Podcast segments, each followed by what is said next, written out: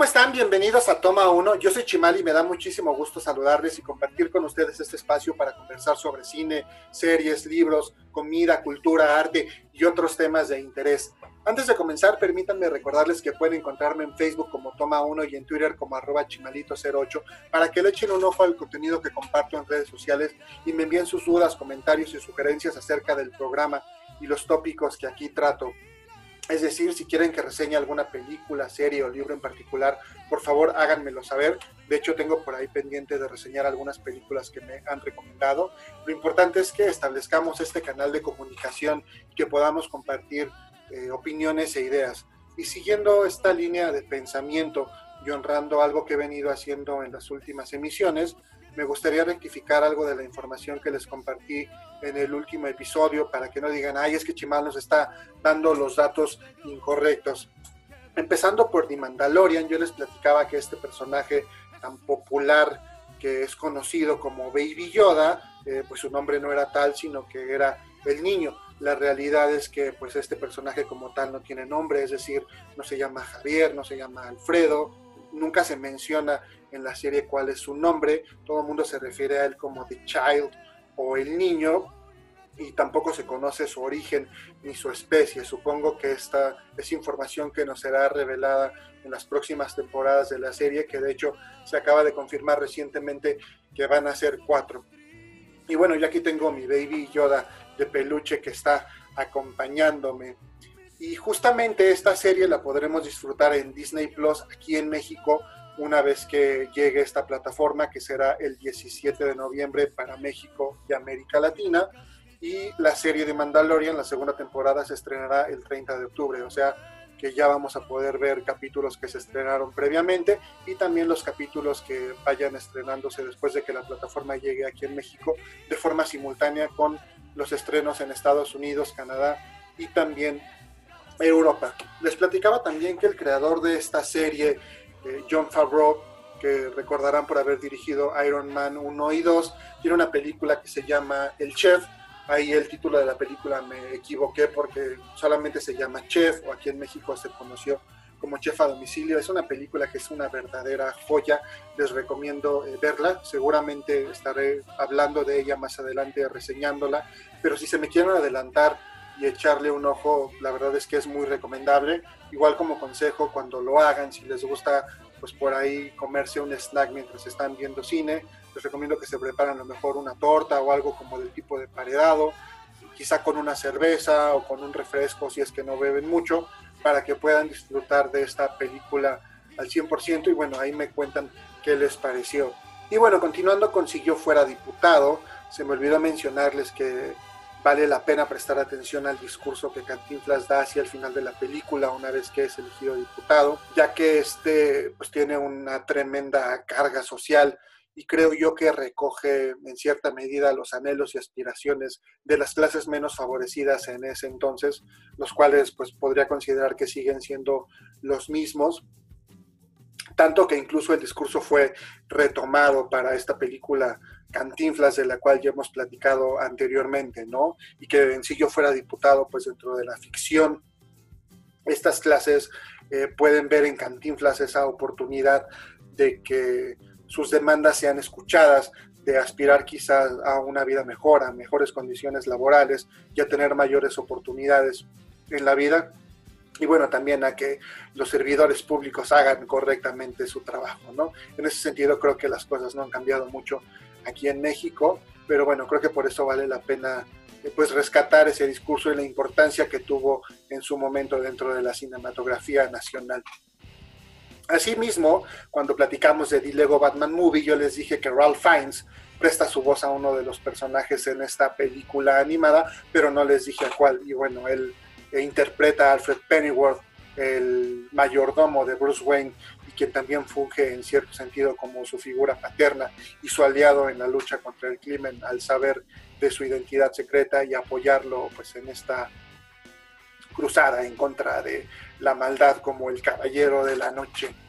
Eh, finalmente, hacia el término del episodio pasado y cuando estábamos platicando del origen, escuchamos una canción a cargo de Edith Piaf y yo les dije que esta se llama Je ne es decir, eh, Yo no me arrepiento de nada. La realidad es que el título correcto es No, yo no me arrepiento de nada, es decir, Non, je ne regrette rien. Me faltó por ahí nada más agregar el no para que lo puedan tomar en cuenta por si no la encontraban en YouTube. Y bueno, al parecer mi pronunciación en francés no está tan terrible como yo creía. Pero una vez aclarado esto, vamos a empezar con el tema del día de hoy. Estamos despidiendo el mes de septiembre, este mes que en México conocemos como el mes patrio, ya que eh, pues celebramos la independencia de nuestro país. Y justamente el pasado 16 de septiembre, eh, pues en este afán de sentirme muy mexicano y de celebrar con ustedes, yo les recomendé cinco películas de lo que es conocido como el nuevo cine mexicano, por lo cual me pareció muy atinado que para despedir el mes de septiembre platicáramos igualmente sobre películas mexicanas, pero en este caso sobre películas mexicanas, pues que podríamos llamar viejitas, algunas que pertenecen a este periodo conocido como la época de oro del cine mexicano y otras que no. Eh, no vamos a tocar el tema de ficheras, no por ninguna razón en particular, pero creo que ahorita no es el momento. Si bien una de las películas de las cuales vamos a platicar, eh, quizás por el año en que fue hecha y estrenada, podría caer dentro de este periodo, como tal no creo que se pueda considerar eh, cine de ficheras. Entonces, bueno, vamos a platicar justamente sobre algunas películas que son o que se estrenaron antes de que muchos de ustedes nacieron. Y se preguntarán ustedes, oye, ¿por qué Chimala, a sus escasos 32 años, que es un joven, eh, pues casi un niño, conoce estas películas de la época del cine de oro, cuando él ni siquiera estaba, eh, pues ni en planes, ¿no? Y la verdad es que, pues es algo que le debo a mis padres. Mi mamá, por ejemplo, es una gran conocedora de cine mexicano y mi papá también, y sobre todo él al ser pues mayor que ella, pues tuvo oportunidad de ver muchas más películas a lo largo de su vida y con mucho mayor antigüedad. Entonces, cuando estábamos ahí en casa, por ejemplo, algún fin de semana, eh, pues además, por supuesto, de ver estas películas que ya les había platicado de Pedro Infante, ¿no? O incluso también de Cantinflas, veíamos otras que a ellos les gustaban y entonces a mí me fueron legando pues como el gusto por algunas de esas eh, historias, algunas de esas cintas, ¿no? Y la primera película de la cual vamos a platicar es una comedia, es una película que estrenada en el año 1950, que fue dirigida por Gilberto Martínez Solares y estelarizada por nada más y nada menos que Germán Valdés Tintán, este cómico, actor, cantante, bailarín, eh, que muy probablemente conocen ustedes.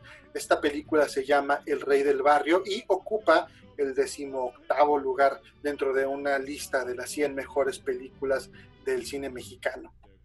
Además de la actuación de Tintán, eh, cuenta con las actuaciones de Silvia Pinal, Marcelo Chávez o el carnal Marcelo, como lo llamaba Tintán, que es alguien que participó en muchas de sus películas. También Fanny Kaufman Vitola, que es otro talento, otro personaje recurrente en las películas de Tintán.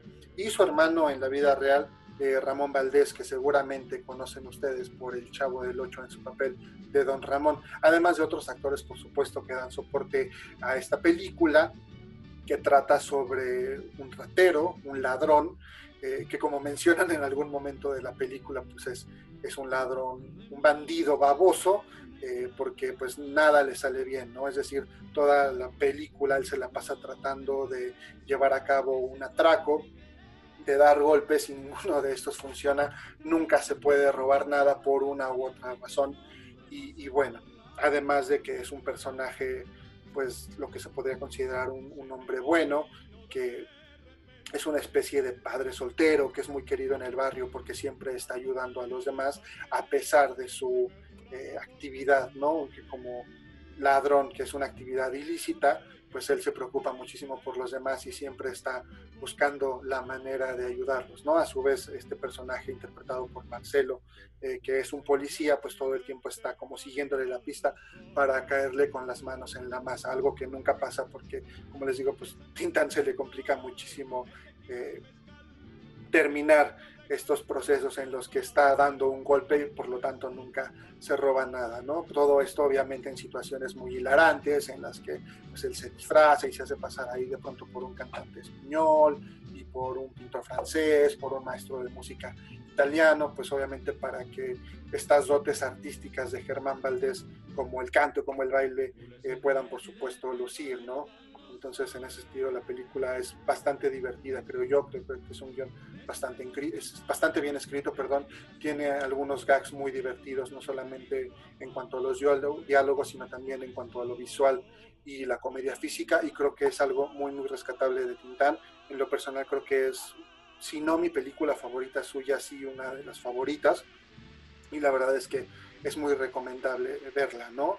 Eh, adicional, eh, pues en esta película el interés amoroso de Tintán es justamente eh, Silvia Pinal, y en algún momento de la cinta en las que ellos están platicando, ¿no? Y de hecho Tintán está por ahí con unas copas eh, de más. uno de mis momentos favoritos es justamente ese porque Tintán canta una canción que es bastante bonita, que es una canción que perfectamente podrían ustedes dedicarle a su persona especial y los voy a dejar justamente, los voy a dejar, perdón, justamente con esta canción que se llama Contigo en la voz de Tintán y regreso para que sigamos platicando sobre películas mexicanas aquí en Toma 1.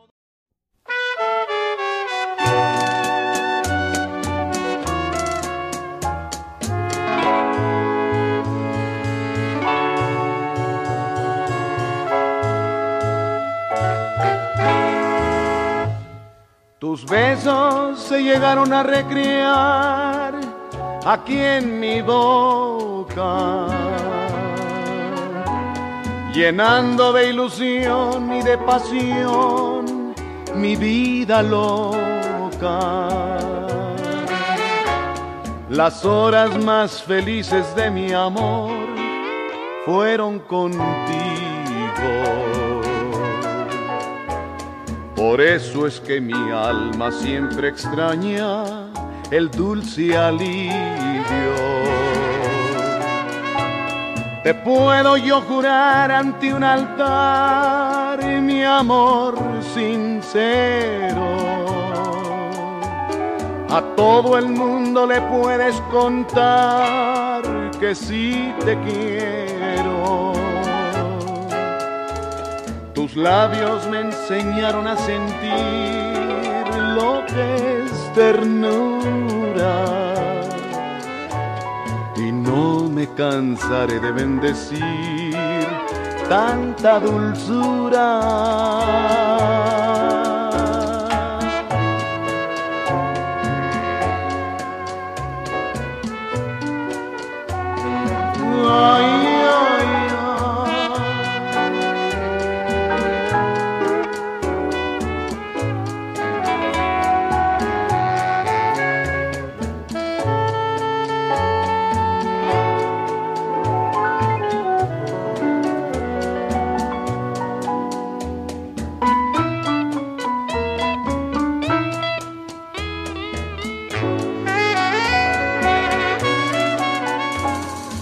Puedo yo jurar ante un altar mi amor sincero. A todo el mundo le puedes contar que sí te quiero.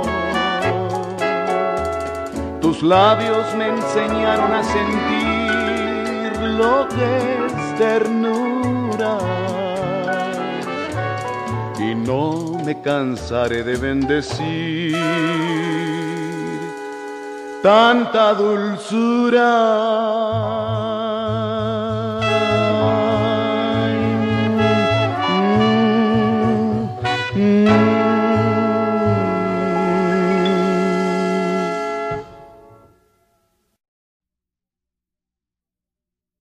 ¿Qué les pareció esta canción en voz de Germán Valdés Tintán? Bonita, ¿no?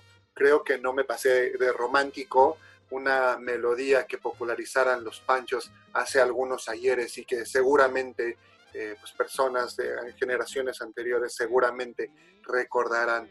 Pero para continuar con este listado de películas, de cinco películas eh, que les quiero recomendar, vamos a pasar ahora a una película del año 1949, que de hecho ganó varios premios Ariel eh, en su edición de 1950, como por ejemplo a mejor película, mejor adaptación, mejor dirección, mejor escenografía y mejor coactuación femenina.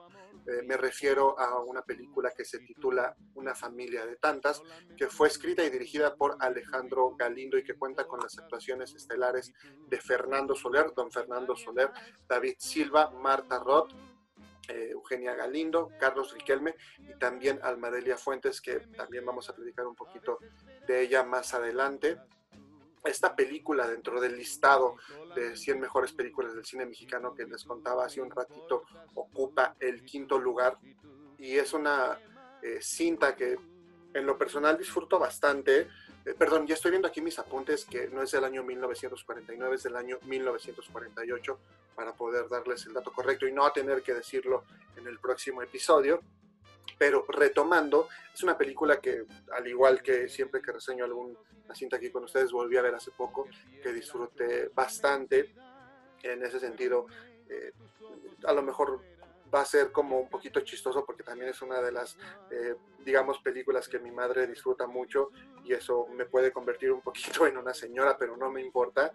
Y esta cuenta la historia de una familia mexicana en la Ciudad de México hacia finales de la década de 1940, un México de la posguerra, ¿no? al haber terminado la Segunda Guerra Mundial, que si bien pues, el país no tuvo una participación activa eh, de importancia en este conflicto bélico, pues todas las consecuencias que tuvo este a nivel global, por supuesto, que afectaron y cambiaron también la vida de los mexicanos, ¿no? A nivel económico, por supuesto, de industria y también social, empezaban a, pues, darse muchos cambios eh, en la sociedad, muchas viejas costumbres empezaban a morir, muchas nuevas empezaban a adoptarse, eh, se veía mucha, pues, modernidad o atisbos de modernidad aquí en la Ciudad de México que empezaba a crecer pues ya para convertirse en lo que es ahora una orbe tremenda.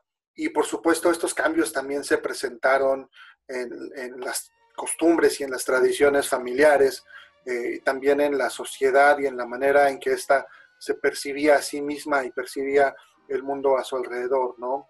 Como ya lo mencioné, la película cuenta la historia de una familia tradicional en México, esas familias en las que el padre, además de ser eh, respetado, amado, eh, venerado, pues puede ser también eh, temido, ¿no? Debido a que pues puede percibir como en cierta forma el padre tenía como esta especie de poder de un monarca absolutista, ¿no? Un poder, digamos, emanado como de Dios que le permitía decidir sobre muchos de los aspectos del hogar y sobre muchos de los aspectos de la vida de las personas a su alrededor, es decir, de, su esposa, ¿no? O, de sus hijos y la manera en que esta autoridad pues es incuestionable. El personaje interpretado por Fernando Soler es un padre que eh, pues controla eh, en gran medida la vida de sus hijos, que los tiene como muy chicados en cuanto a sus horarios, en cuanto a sus actividades, principalmente de, de sus hijas y bueno, ello repercute por supuesto en la relación familiar, en la forma en que estos muchachos van creciendo y van encontrando su lugar en el mundo, ¿no? Unas relaciones que van fracturándose y digamos que los personajes eh, principales o los que harían la contraparte al personaje de Fernando Soler, pues es Marta Roth en el papel de su hija Maru, junto con David Silva, ¿no? Que representarían a una generación nueva, a una generación joven con otras ideas, con otra percepción del mundo, que justamente no están dispuestos a callar quizá ante las injusticias que son llevadas a cabo por este padre eh, pues autoritario, ¿no?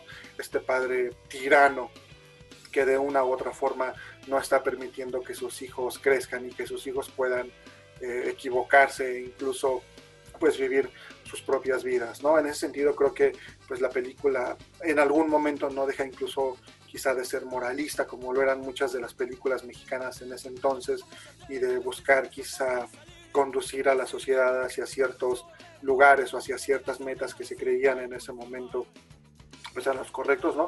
Lo cual tampoco me parece nada extraño, puesto que el arte siempre es subjetivo y puede presentar, eh, por supuesto, puntos de vista. Y, también creo que sería interesante hacer la comparación entre lo que pasaba en ese entonces y lo que pasa el día de hoy. Quizás actualmente estamos en el otro extremo, ¿no? Es decir, los niños eh, de pronto pues más allá de que no exista un temor hacia los padres, lo cual me parece muy positivo, ya quizás ni siquiera existe un respeto, ¿no? Y ahora más bien los padres le temen a los niños y al primer asomo de un berrinche o al primer asomo de pues una lágrima o lo que sea, con tal de complacerlos, pues van y corren a comprar el PlayStation más nuevo, ¿no? Para que el niño no, no vaya a hacer un berrinche o no nos vaya a regañar. Entonces, en ese sentido, creo que valdría la pena preguntarnos si estamos en el justo medio o hacia dónde eh, queremos dirigirnos, ¿no? Y también sigue existiendo en, México y en todo el mundo, pues esta figura en muchos casos en que los padres, ¿no? Son incuestionables, en que la opinión del padre o la madre son tomadas a pie juntillas, en que incluso eh, pues dan instrucciones o, o dicen cómo es que los hijos deben digamos, vivir su vida, ¿no? Y en las que pues muchas veces es imposible cuestionarlos porque pues se pueden ofender, se pueden molestar e incluso pueden tomar alguna represalia contra alguno de los hijos que diga, oye papá, no estoy de acuerdo, o oye, ¿qué opinarías eh, si hacemos las cosas de diferente manera? Entonces, en ese sentido, creo que nos queda mucho por avanzar, nos queda mucho por tratar de encontrar ese punto medio y buscar la manera en que pues no nos vayamos ni de un lado ni de otro, ¿no? Finalmente creo que eso es lo que la película podría invitarnos a la, a la reflexión, a poder cuestionar de manera respetuosa y a poder establecer eh, diálogos y consensos dentro de las familias, no solo entre padres e hijos, sino entre hermanos, hermanas, dentro de la misma pareja, ¿no? En el que no exista pues esta eh, autoridad incuestionable y en la que una sola persona sea quien decida el destino de toda una familia. Mención aparte merecen las actuaciones de estos intérpretes en la película que pues son sumamente aplaudibles, ¿no? Y que vale la pena ver, obviamente dentro del contexto de la sociedad en ese momento y también dentro del contexto del cine mexicano hacia finales de la década de 1940. Esta película yo la vi en Tubi, igual lo que hice fue buscarla ahí en Google, por si quieren checarlo, ¿no? Si no, les puedo a lo mejor pasar el enlace ahí en las redes sociales del programa. El Rey del Barrio no lo mencioné, pero la pueden ver completa eh, en YouTube. Y la verdad es que esta película de una familia de tantas, vi una versión restaurada, la imagen es, es muy, muy buena. Eh, tiene muchísima calidad a pesar de ser una película ya con tantos años de antigüedad. Evidentemente no es en formato este, así high definition ni 4K, pero está muy bien, el sonido está también muy bien. Entonces, bueno, por si la quieren checar, una familia de tantas. Siguiendo en esta línea de películas que tienen toda esta carga social y que reflejan pues un México de antaño, un México que evidentemente ya no existe, nos vamos a ir con la que está en segundo lugar de este listado de 100 mejores películas mexicanas, una verdadera joya que incluso está como, bueno, que incluso, perdón, eh, ha sido nombrada Memoria del Mundo por la UNESCO, lo cual es una tremenda distinción y que es una película de un cineasta español que por supuesto es Luis Buñuel y cuyo título es Los Olvidados, la cual fue estrenada el 9 de noviembre del año 1950 y obtuvo el premio al mejor director en el Festival de Cannes. Cuenta la historia de estos niños que pues son niños de la calle. Eh, Luis Buñuel venía eh, después de haber tenido un gran éxito eh, pues aquí en México con El Gran Calavera y después cuando pues hacen Los Olvidados cuentan la historia, como ya les digo, de un grupo de niños que viven en estos barrios marginales y que pues en cierta medida son o refleja este fenómeno de los niños de la calle. Una película que cuenta con un elenco bastante nutrido, como por ejemplo Miguel Inclán, que tremendo actor que recordarán incluso de películas con Pedro Infante como esta trilogía de Nosotros los Pobres. Eh, también está Alfonso Mejía en el papel, digamos, principal como Pedro, que es pues, uno de los niños eh, protagonistas. Por supuesto, Roberto Cobo en el papel del Jaibo, que es totalmente memorable. Y lo mencionábamos hace rato, Almadelia Fuentes, que ya había salido en esta película de una familia de tantos, pues como una niña, que aquí ya es más tirando hacia una adolescente, ¿no?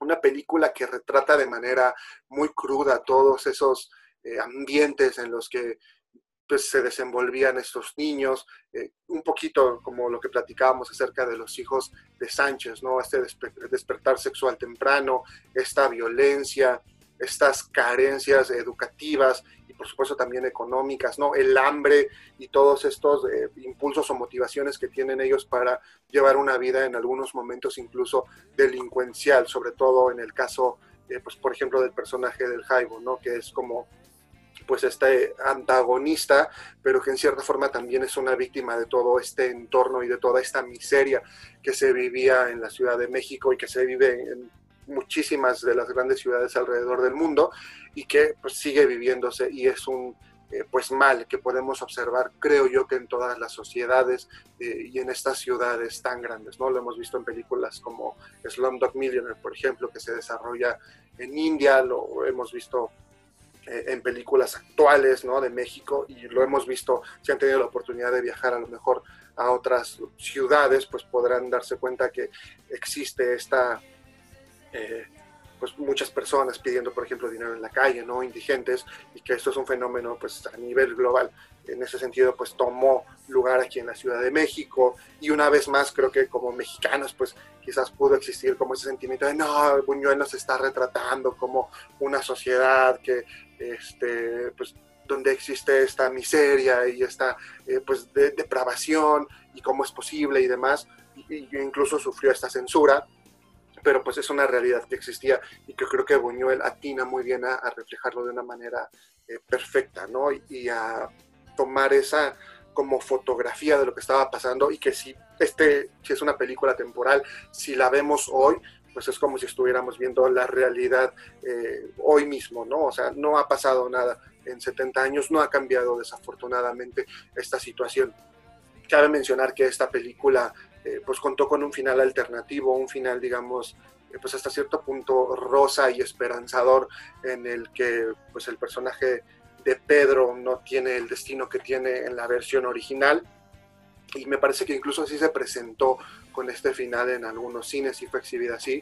Y hoy en día tenemos la posibilidad de ver afortunadamente la película pues con los dos finales, ¿no? Incluso recuerdo en una ocasión que hubo una muestra de cine ahí en la escuela, en la universidad en la que yo estudiaba, en la Facultad de Estudios Superiores Zacatlán, y la exhibieron justamente con los dos finales, lo cual pues es bastante eh, delicioso, ¿no? Como alguien que es aficionado al cine poder verlas, porque pues tienes las dos opciones y tienes las dos visiones.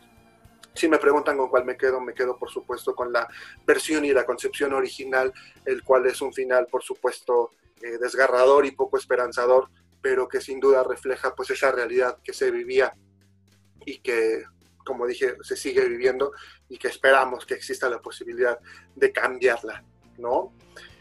Pero, y para ahorita relacionarlo justamente con esta película, eh, voy a pasar a la siguiente, que en esta lista de las 100 mejores películas del cine mexicano eh, ocupa el vigésimo primer lugar.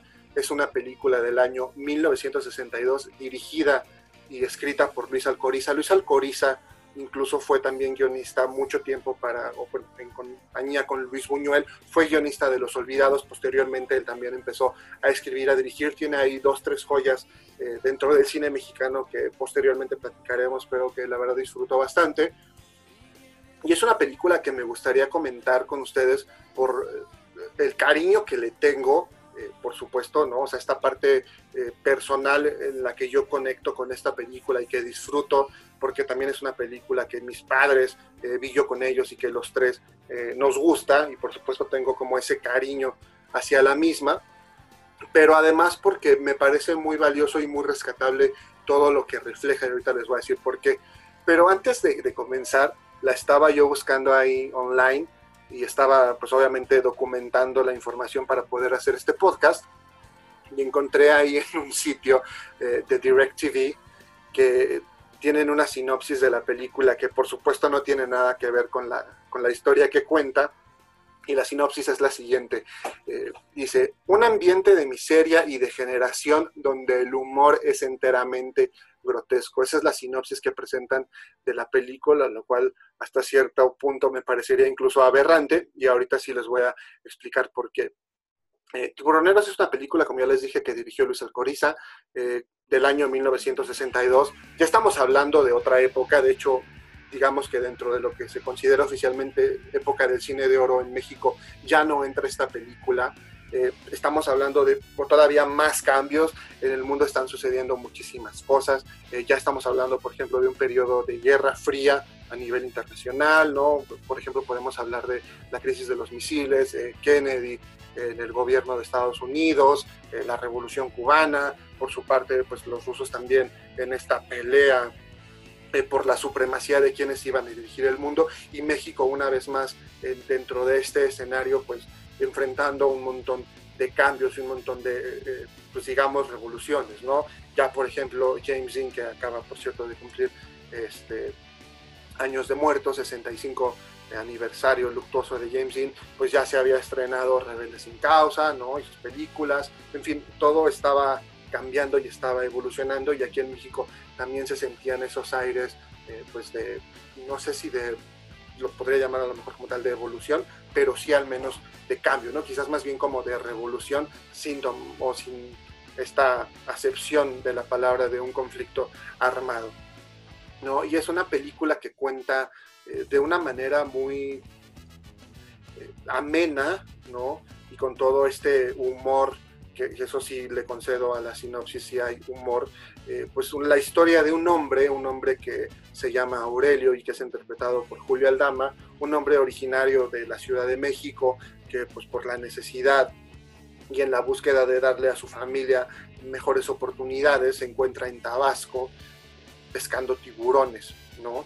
Y entonces cuenta la historia de este hombre y la forma en la que él empieza a vivir en este pues, paraíso tropical y cómo pues él tiene ahí varias vicisitudes, ¿no? Obviamente pues también la presión económica que siente, pero la manera en que él va desarrollándose en un ambiente pues diferente al que él estaba acostumbrado, por supuesto, y en la que en cierta medida él va encontrando el lugar en el que se siente bien, en el que se siente feliz y en el que puede llevar a cabo un destino que quizás no podría tener en otra eh, este, locación geográfica, ¿no?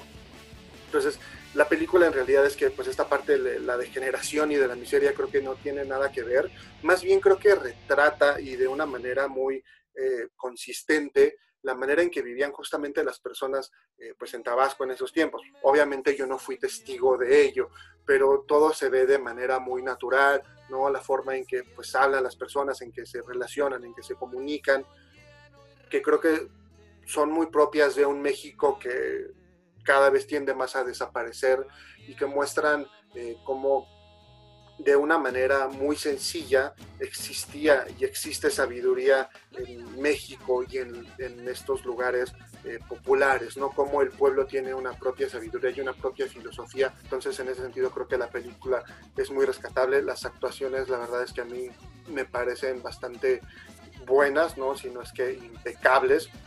Y creo que además esta película acierta en no retratar un México, eh, obviamente como en Los Olvidados, ¿no? Como en una familia de tantos, digamos, en la metrópoli, en esta gran ciudad que en esos momentos ya estaba, pues obviamente en mayor expansión y en mayor crecimiento, ni tampoco este México rural o, digamos como de, del rancho, ¿no? En los que se escuchaban estas canciones, eh, pues con mariachi y demás, que veías allá los caporales y existía como esta eh, pues comedia eh, podríamos ver a lo mejor a un Jorge Negrete, ¿no? En su momento Pedro Infante, sino que se va a una latitud en la que difícilmente se podría uno imaginar que podrían existir quizás historias de interés, ¿no? Para la gente. Entonces, creo que en ese sentido la película es fantástica porque refleja una región de México, retrata una región de México que normalmente no veríamos en cine y que incluso nos podría parecer como eh, poco interesante. Es decir, vamos a contar la historia de unos pescadores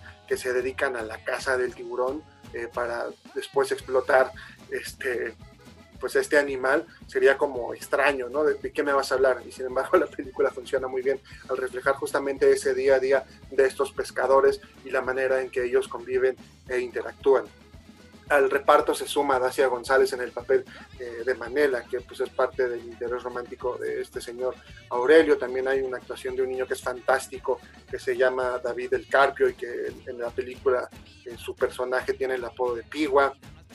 Está Tito Junco como Don Raúl, Amanda del Llano en el papel de Adela, de Adela perdón, esposa de Aurelio, también por ahí está Eric del Castillo, eh, sale Noé Murayama, sale incluso este, La Tigresa, ¿no? Este, en fin, es una película que vale muchísimo la pena. Está Enrique Lucero, tremendo actor que probablemente lo, conocen o lo recuerden como La muerte en Macario. Está Aurora Clavel, que después veríamos en Tarahumara con Ignacio López Tarso y que también es una película de Luis Alcoriza. Entonces, es un reparto muy nutrido, eh, todos están en su papel de, increíbles y, y, la manera en que interactúan y la manera en que van construyendo la historia de este hombre que vive en Tabasco y que ahí encuentra su destino, ahí encuentra eh, pues su vocación incluso y aquello que lo hace feliz es fantástico.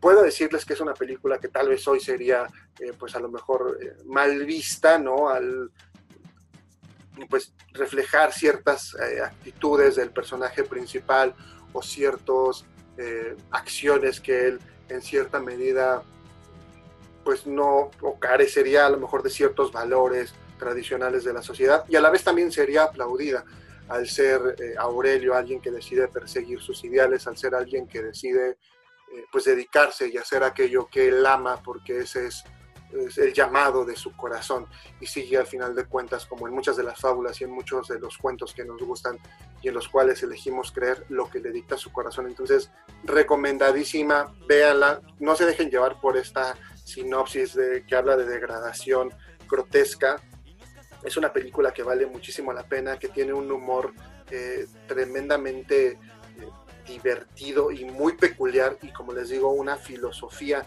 y una manera de ver la vida que vale la pena revisar y que vale a lo mejor incluso en algún momento algunas frases o algo adoptar como propias, porque de verdad se disfruta mucho. La pueden encontrar igual en YouTube completa para que, que la disfruten. Y luego hablamos más, por supuesto, de Luis Alcoriza y otros títulos que tiene en su haber. Y bueno, vamos a finalizar ya porque eh, con el cine, porque les quiero contar algo hacia el final del programa extra, pero vamos a terminar con otra película que también es una joya, que me encanta, que ahí como dice mi papá, es un poema y yo estoy de acuerdo con él. Esta sí, ya nada que ver con la época de oro del cine mexicano, incluso creo que por temporalidad, como les decía al principio, del programa, pues sí caerá quizás dentro de este cine de ficheras. Una película que incluso creo yo que está a lo mejor mal clasificada y, e incluso a lo mejor eh, infravalorada en el sentido de que se puede clasificar dentro de este cine que quizás no tenga muchísimo valor, ¿no? Y que creo yo que tiene un enorme trasfondo eh, social y que también analiza de una manera muy pertinente pues, la situación en México ahora sí de vuelta a la gran orbe, pero también tomando en cuenta lo que pasa en el interior de la República.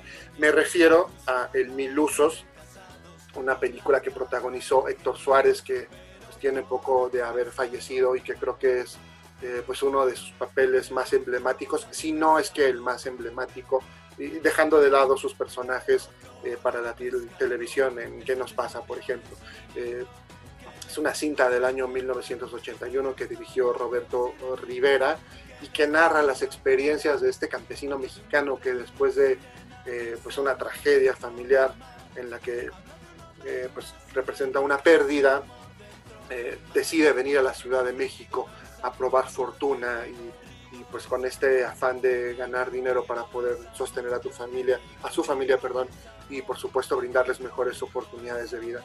Un campesino oriundo de Tlaxcala, cuyo nombre es Tránsito, y que pues viene aquí a probar suerte, ¿no? Llega ahí a, la central de abastos y este, bueno, un mercado creo que es la Merced, no estoy muy seguro, igual lo, checo y les platico, pero pues ahí empieza a conocer a un montón de personajes eh, de la Ciudad de México, ¿no? Que pues son muy su generis y que de una u otra manera pues le van a ir por ahí llevando a conocer la ciudad, a enfrentarse a todo esto que, o a este tremendo monstruo que es la Ciudad de México, y pues enfrentar a una realidad dura y ahora sí como lo, mencionaba la sinopsis de la película Tiburoneros, un ambiente de miseria, ¿no? Incluso sí también de degeneración, de, de, de degradación, perdón, y donde a lo mejor el humor no es tan grotesco, pero sí por medio del humor nos cuenta una historia que sin duda duele, ¿no? Duele en el corazón saber que existen, pues, o que existían y que otra vez existen estas diferencias tan abismales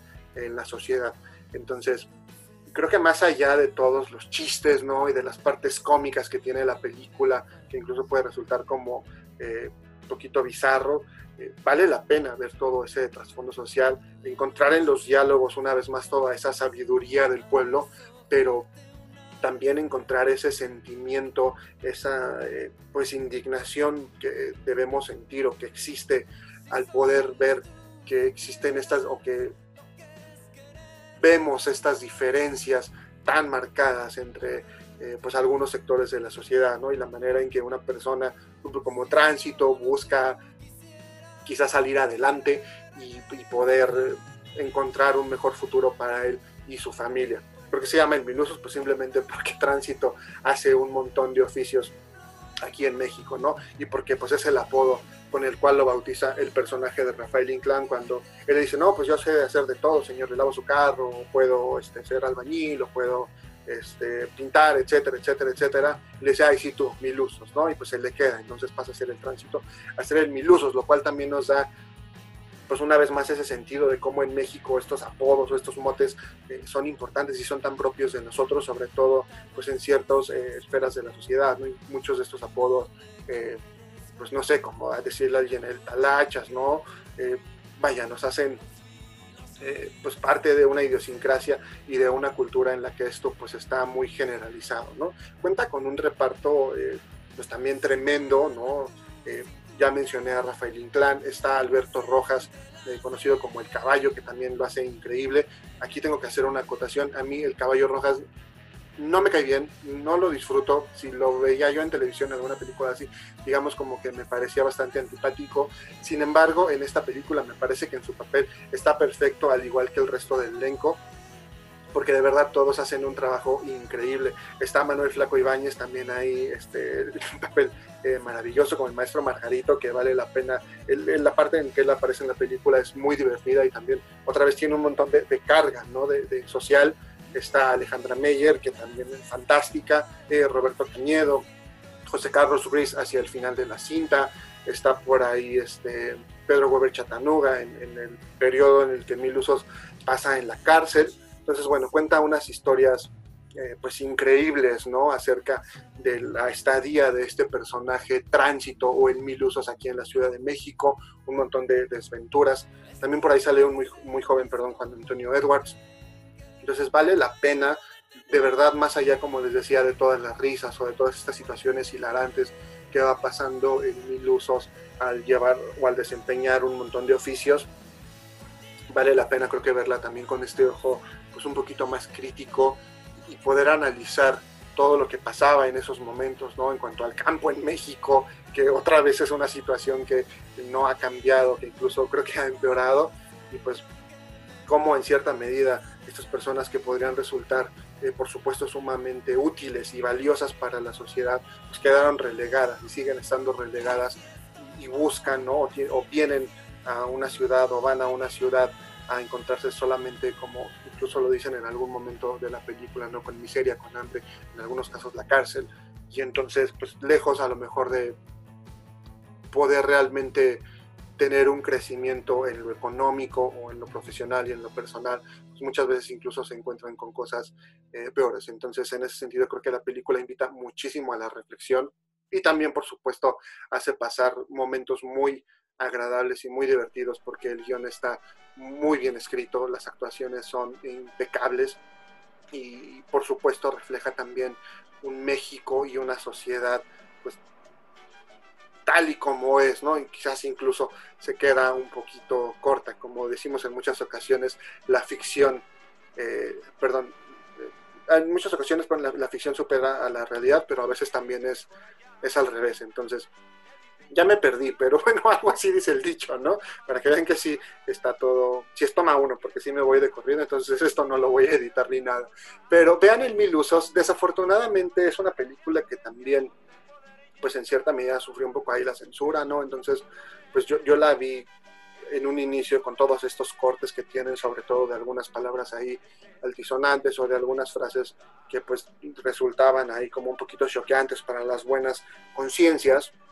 Y, y, después mi papá tuvo a bien encontrar esta película en un, en un puesto, no ahí sí tengo que decirlo pirata, pero sin censura. Entonces ya verla sin censura la verdad es que te da...